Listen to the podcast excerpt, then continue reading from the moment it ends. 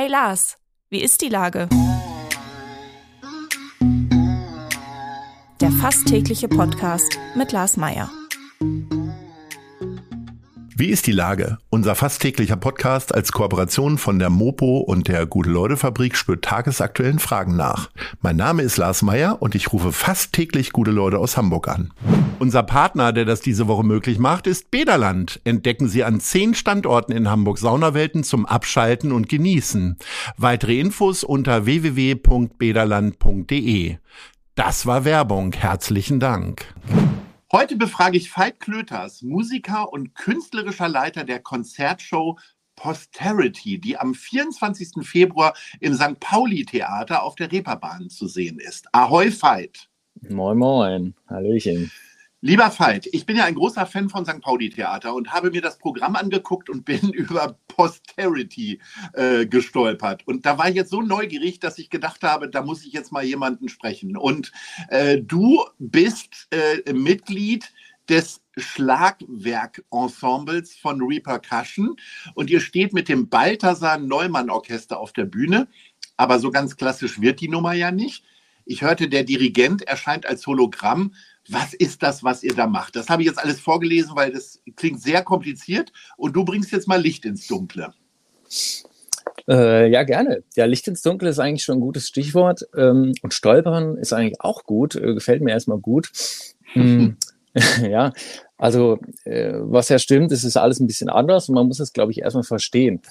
Ähm, so ist das halt, wenn man neue Sachen macht und das haben wir uns ja auf die Fahne geschrieben, ein bisschen was anzubieten was sonst in Hamburg ja nicht gibt. Und sonst, ich glaube, sonst, also mir fällt auch kein Ort ein, wo es das sonst geben könnte.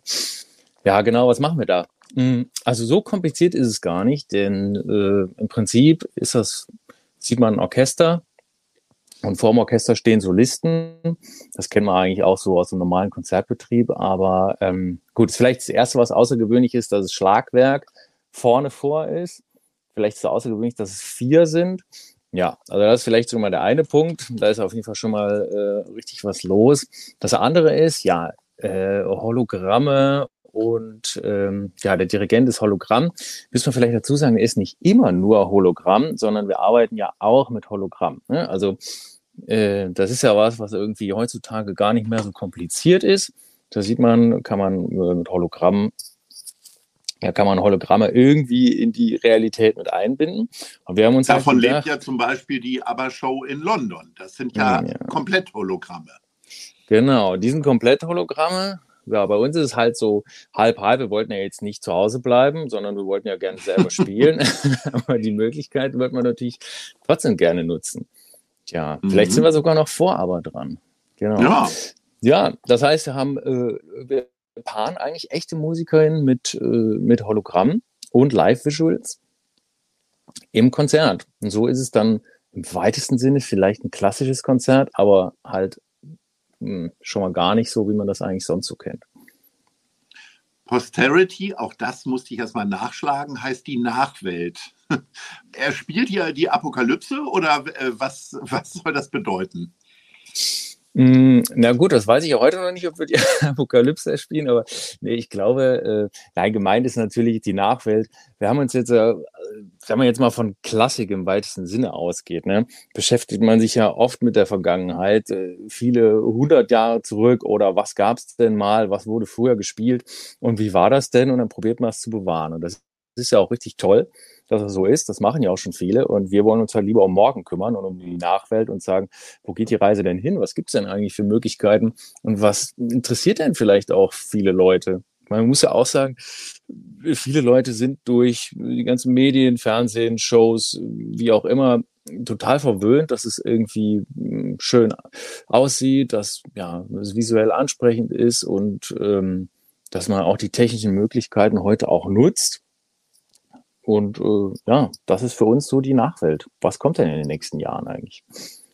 Das hört sich alles sehr experimentell an. Wie experimentell ist denn die Musik? Also äh, seid ihr da eher so, äh, dem, äh, ist es eher so eine, so eine Session oder wisst ihr schon, was ihr spielt und was sind das dann für Melodien? Hm. Also wir wissen Gott sei Dank, was wir spielen. Das ist natürlich auch ein spannendes Feld, nicht zu wissen, was man spielt, aber das ist in der Show nicht so. Hm. Also das ist eigentlich ein sehr guter Punkt, weil wir haben eigentlich eine hohe Affinität zur äh, Popmusik. Und wir haben uns eigentlich immer gefragt, ja, was hören denn die Leute eigentlich gerne? Was gefällt den Menschen denn und was gefällt uns denn? Und wir machen eigentlich seit Jahren, probieren wir also immer mit Komponistinnen zusammenzuarbeiten oder Arrangements zu schreiben, wo man denkt, ja, es ist Klassik und es ist auch modern, aber es geht eigentlich nie jemand aus dem Konzert und sagt, äh, das hat mir jetzt musikalisch aber nicht gefallen. Das heißt, wir probieren die Leute auch da abzuholen, wo sie, wo eigentlich auch, hm, ja, in unseren Augen zumindest so die Realität äh, so stattfindet und äh, man jetzt auch ohne Vorkenntnisse im weitesten Sinne oder dass man ja sehr experimentell unterwegs sein sollte, ja, dass man da irgendwie einen guten Abend hat. Das Ganze findet ja im St. Pauli-Theater statt. Also, äh, mhm. also es ist ja ein Theater wo eigentlich eher seltener äh, Musikdarbietungen stattfinden. Wie, wie seid ihr denn auf diesen dann für diese Sache doch sehr ungewöhnlichen Ort gekommen? Naja, man muss ja auch erstmal jemanden finden, der, äh, so wie du jetzt sagst, erzähl doch mal, was, was macht ihr denn da? Ist er, und vielleicht auch jemand finden, der irgendwie weiter nach vorne denkt und bereit ist, Sachen auszuprobieren und nicht in Anführungsstrichen nur das zu machen, was man schon kennt. Ne? Ja, Theater ist ja auch gar nicht so weit weg, ne? wenn man jetzt an äh, Hologramm, Schauspielerin, Dirigent, Licht, äh, Visuals, äh, bisschen natürlich auch szenisch äh, arbeitet.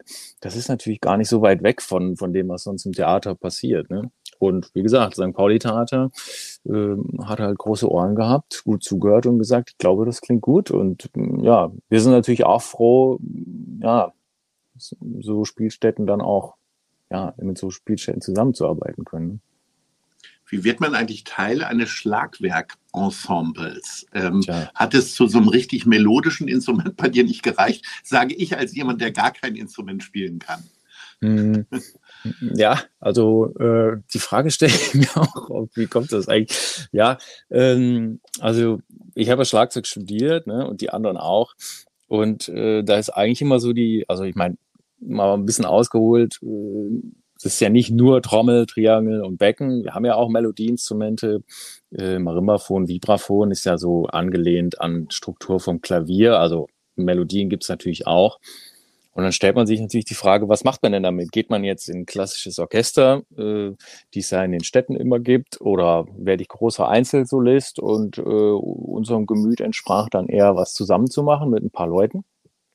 Und gesagt, dann lass uns das doch mal, äh, lass uns da mal doch eine sinnvolle Struktur reinbringen. Was fehlt denn eigentlich? Was wollen wir denn machen? Und so ist ein Schlagzeugensemble entstanden. Wie weit bist du denn von so Rockmusik und so entfernt? Da erlebt man ja Schlagzeug doch als sehr, sehr wichtiges, treibendes äh, Instrument. Also ich persönlich bin nicht so weit weg. Also ist eigentlich äh, so die Komponisten, mit denen wir zum Beispiel zusammenarbeiten, die, die sind auch alle irgendwie in Pop und Rock verhaftet. Wir eigentlich auch. Also wenn wir jetzt uns ins Auto setzen, von der Probe nach Hause fahren, hören wir ja nicht unsere Musik. Da läuft ja auch was anderes. Das heißt, eigentlich sind die, ja, also ich glaube, das Treibende, das ist in jedem Fall da. Es gab so ein tolles Beispiel des Orbital, dieses Stück, äh, was für uns geschrieben wurde, was wir auch an dem Abend spielen. Also ja, wenn man sich das anhört, kann man ja bei Spotify auch mal machen oder bei anderen Anbietern. Das treibt schon ganz ordentlich. Wie entspannst du denn? Also ich sag mal, äh, so Schlaginstrumente brauchen ja doch eine große Konzentration, weil ich sag mal, selbst mit dem Triangel, wenn du da deinen Einsatz verpasst, dann, äh, dann gucken dich wahrscheinlich alle ziemlich schräg an. Also es braucht ja doch auch noch mehr Konzentration als vielleicht manch anderes Instrument, oder? Ist man dann mhm. richtig kaputt? Ist das auch so eine körperliche Anstrengung dann hinterher? Mhm. Also bei Triangelspielen ist die körperliche Anstrengung nicht so hoch. ja, ich meine wegen der Konzentration. ja. Mh, naja, ich meine, man macht es ja irgendwie auch nicht zum ersten Mal. Also jetzt so eine ganze Show zu spielen, natürlich ist man danach platt. Also entspannen. Ich glaube, wie das alle Menschen machen. Muss man in St. Pauli vielleicht nochmal drei Ecken weitergehen und mhm. nochmal den Abend äh, Revue passieren lassen und danach gut schlafen. Also ich glaube jetzt, wie alle Menschen, die irgendwie irgendwo auf dem Punkt arbeiten müssen, an einem bestimmten Zeitpunkt mal was abliefern müssen. Mm. Also manchmal ist es eher vorher so, dass man bis alles dann fertig ist und bis alles, alles so funktioniert und alles so aussieht. Und wenn man dann spielt, dann ist es fast so wie, jetzt haben wir es geschafft, jetzt können wir es auch zeigen. Ne? Das ist so ein bisschen wie wenn man sein Häuschen baut und dann irgendwann die Tür aufmacht und jetzt könnt ihr mal gucken kommen. Das ist fast der entspanntere Moment als immer die Zeit davor. Also. Ja. Ja, oder man geht halt in äh, tolle andere Konzertstätten und guckt sich äh, Konzerte an. Wir sind nämlich schon bei unserer Top 3, äh, die tollsten Konzertstätten in Hamburg für dich. Fang mal an bei Platz 3. Hm. Platz 3. Hm, ja, ich würde sagen, drei setze ich mal die Leishalle. Sowohl mhm. als Hörer, Zuhörer als auch zu spielen. Habe ich ja. ganz feine Erinnerungen dran, ja. Sehr schön. War ich kürzlich mit fünf Sterne Deluxe. Wunderbar. Oh ja. Oh, auch eine schöne Kombi. Richtig so, Platz zwei. Hm, Platz zwei, Elbphilharmonie. Na klar. Aber was kommt dann? Platz 1. Was kommt dann? Naja, ich muss und möchte jetzt natürlich ganz klar auf das liebe St. Pauli-Theater verweisen. Ja. Äh, weil allerspätestens am 25. ist es natürlich äh, für alle, die am Tag vorher da waren, sowieso die Spielstätte Nummer 1. Ja. Und wir wollen alles geben, dass das auch so wird.